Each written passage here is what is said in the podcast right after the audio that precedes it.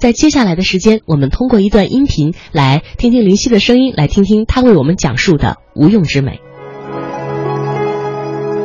我叫林夕，双木林，晨曦的曦。啊、总的来说，我介绍自己的时候呢，我会说我是一个手艺人，因为我是画画的，以及呢，我是个手艺人的老师，嗯、以及呢，我是一个妈妈，我非常爱我的儿子，而且他教给我很多。我想这三个题目，这三个词非常准确的能够形容我的状态。我们今天的这个题目叫做“无用之美”，我就想起来，我第一次听到“无用”这个词呢，大概是在小时候读《红楼梦》，我记得贾宝玉提到了庄子里面的一句话，叫做“啊、能者劳而智者忧，啊、无能者无所求，疏食而遨游，泛若不系之舟”。意思就是说，啊、也有版本是说“巧者劳而智者忧”，就是一个认为自己并没有太多用处，就是没有太多呃作用的人，他有可能过得最开心。所以我想，无用之美，我想讲的不是说我们没有用，而是你如何在动机上不要去想到作用这件事情。呃，一零年的时候，我开始有一个想法，我觉得我的生活大概是有点闷，因为。我又不是很喜欢出去跟朋友聊天交往，或者我觉得很很花时间。嗯，我天天都自己一个人在我的画室里面，不是看书，就唯一还有还有点出门的就去，因为我学习中医，我要去去我的我的老师的那个出诊的时候，我要去跟诊，要去帮着抄方啊什么，大概就这么一件事情，我好像是规律的跟人人际在交往，跟就是有一个呼吸的平衡。我就觉得我应该找一件事情，既让我不觉得是，嗯，是一个有人际交往的负担的这个这样这样一件事情，但是呢，我又能规律的看到人，然后跟他们这个分享这样一个点子呢，我其实想了好多好多的办法，我觉得好像都不太好，因为最后好像都会变成一种某种社交、某种人际交往。但有一天，我突然。想我说，怎么样才能够每到中秋的时候，有人跟我一起吃月饼、看菊花；然后每到春节的时候，有人跟我一起这个写春联儿，或者或者听昆曲什么的。就这些我觉得好玩的事情，怎么样才才能找到志同道合的人呢？于是我突然冒出来一个想法，我说我来做一间教室吧。因为其实当时我也一直在教一些朋友写字画画，我其实也积累了很多这个教这种零基础，就是完全从来没有拿过毛笔的人写字画画的这么这些经验。我在想，如果把我这些经验用起来，然后呢，又不要那么多人，呃，然后。大家一起写字、画画、读书、喝茶、吃点心，该是多么愉快的一件事情啊！我都记得那个下午，坐在我的书桌前，想到这件事情的时候，就嘿嘿笑出来。于是我就在微博上，我的微博上就招呼了一声，看一看大家有什么反应。结果一下就收到了超过一百封这个求学的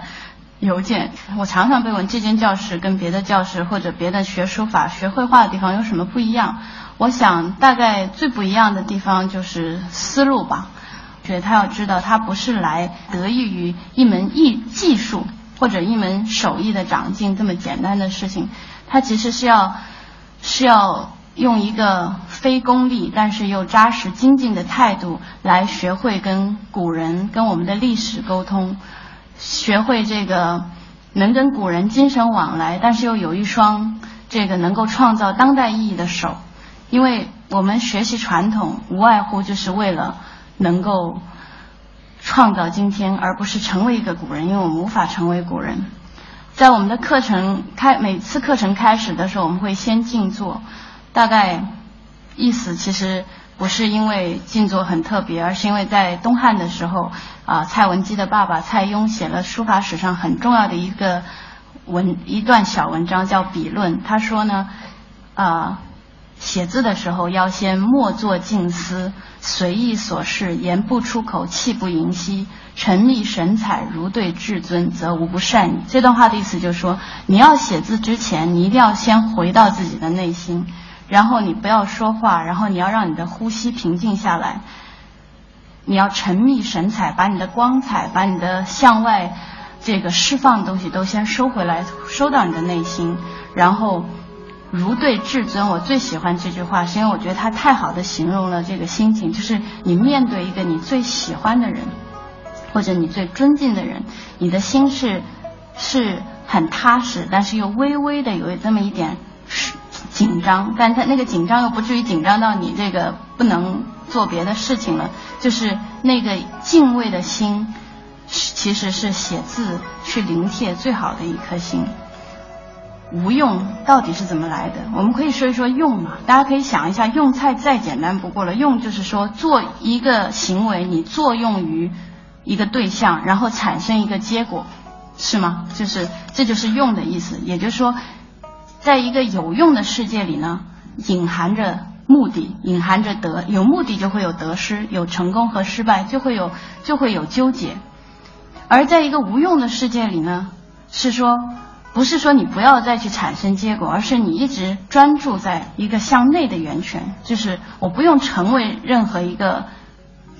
另外的人，然后我就可以。享受这份快乐是一个向内的挖掘。我想我们的上课为什么会静坐，也是我们太少跟自己在一起了。我们的世界里太多去关心别人在做什么，而不关心自己真正需要什么，哪些人对自己真正重要，而是不是我把时间花在了那些值得的事情上面，或者令我开心的事情上面。我观察周围很多朋友都是把时间大多数花在自己不开心的事情上面了，所以。有一个时间静下来扪心自问的时候，你会发现，我们内心是缺乏照顾的。为什么我觉得书法是一个现代人最好的回到内心的一个修行的方式？是因为，不管是静坐还是瑜伽或者别的别的方式，我想它都有太多的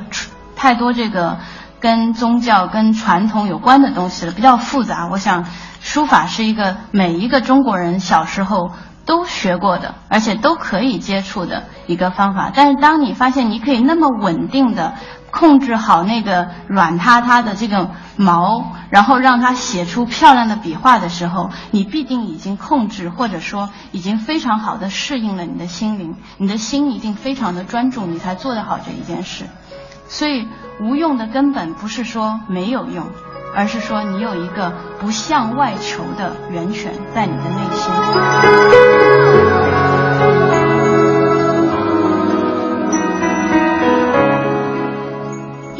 在古代，或者说在古代哲学的领域，它通常跟另外一个概念在一起，就是体，就是就是我们的古代哲学经常讨论这个世界的外面有没有一个抽象的道。或者叫做理存在，我也不知道，我也可能需要用很多很多的时间去去想这件事情。而它的这个变化，它的应用叫做用。这个道理很简单，就是说天上的那个月亮和万千湖海中的月亮，是哪一个月亮是真的呢？其实每一个月亮都是真的。但是如果你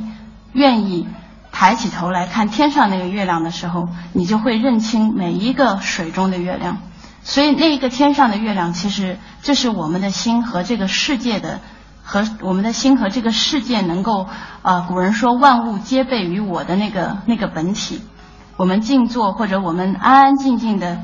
把眼耳鼻舌身意，把外在的感官收摄起来的时候，你都会发现那个本体的存在。所以，无用也是要求，不要从。从水里的月亮回到天上的月月亮，让这个心能够像镜子一样，能够映现这个大千万物。嗯，第三个呢，我想说的是，那什么是美呢？我们刚刚讲了用跟无用。那么美在古代的这个说文说文里面说美，逗号甘也，甘就是甘甜的甘，也就是说美。是一种甜蜜的味道，我想大家都吃过甜的东西吧，或者大家应该都记得小时候第一次吃到糖的时候那种发自内心的幸福感吧。那个滋味，古人说就叫做美。所以在一本我很喜欢的书里面，叫《瑜伽上师的最后十堂课》，他提到说，我们应该如何接近这个世界的真实呢？他说，你应该去品尝，用像。尝一个东西那样的方式去体验、去品尝。如果你能感受到甜蜜，非常真切的一种甜蜜，那么它就是真实的，因此它也是美的。我想大家可以在站在这里或坐在这里回忆一下，你现在所处的、你正在为之努力的一些事情，它品尝起来真的是甜蜜的吗？我想我不知道答案，但是我有的时候警醒我自己沉溺在一件不好的或者令我不开心的事情里面的时候，我就是这样用心品尝一下。当我觉得它甜蜜，我就去做；当我觉得它不甜蜜，我就停止。因为我们大概不会借由一个痛苦的过程或到达一个快乐的地方，你只能经由一个快乐的过程到达一个快乐的地方，或者超越快乐的过程到达超越快乐的地方。嗯，美好其实，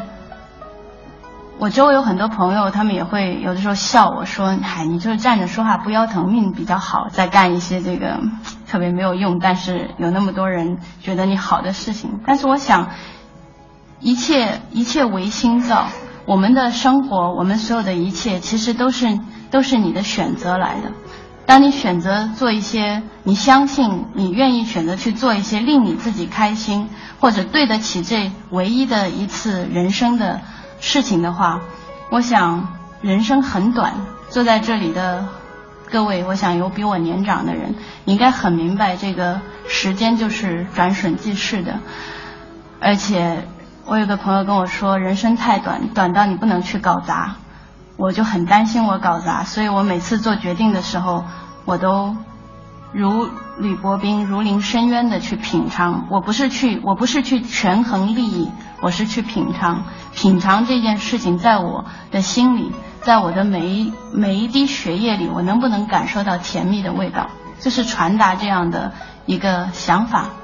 就是告诉大家。每个人都有自己心灵的舌头，你可以去尝尝到甜的时候，你就跟着它的指引去。嗯，所以美其实大概当然没有理论，没有历史，但是其实就像对美，其实就像你看到一排水果，然后你抓起一个看上去最熟最甜的拿起来咬，然后你说它好好吃，其实就是这么简单的一件事情。但是我们往往不太相信自己，我们比较愿意相信别人的别人的言论或者另一个人的保证。我想无用就是能够找到自己内在的这个丰沛的一个源泉，然后去真心的品尝生活、生命、人真实的味道，然后我们再由借由这样的一个艺术的方式来。学习这个生命四季的生长收藏，然后来学习生命的秩序，学会尊重这些秩序。你看一个字，每一个字都有一个主笔，然后每每一排字放在一起的时候，你要给它一个非常合理的安排，它才会呈现出美的样子。这就是跟四季、跟花草、你看山川一样。它们中蕴含了美的道理，你学习和感受感受这些道理，然后把这些规律能够释放运用在自己的生活和创作当中。我想这大概就是无用之美想要告诉大家的。嗯，另外呢，我想既然我们提到了无用之美，我想给大家一些建议，就是如何去体会这个。既然我说的这么这么甜蜜，对吧？这么好的一件事情。我想第一件事情，我建议大家在自己的床头放一本诗集，古代的诗。比如说，我很喜欢这个宋代的词，我就会在床头放一本词，或者一些诗集，或者你喜欢西方的诗人也 OK，读一读那些不着边际的文字，然后其实会帮你扯脱从这个具体的这个柴米油盐的生活中扯脱。第二呢？我觉得大家可以试一试，每天临睡前静坐那么十分钟，哪怕五分钟也好，就是闭上眼睛，缓缓的呼吸，然后，然后看一看自己的内心的世界里面到底有什么。其实我们内在的世界和外在的世界是完全相应的，也有太阳，有河流，有树，有风在吹。这是第二个建议，我我想这个建议大家都可以试一下，真的是会很有很有帮助。所以觉得重要的事情，但是可能跟你当下的现实生活无关，你把它写下来，写到装到一个信封里，然后你试着一件一件的花一些你的时间，把你的时间花在这些重要但是不紧急的事情上面，然后过一年你再去把这个信封打开，然后打打对勾，看你做了哪些事。我想这些都是一些非常非常小的事情，但是对大家可能是体会这个无用的美。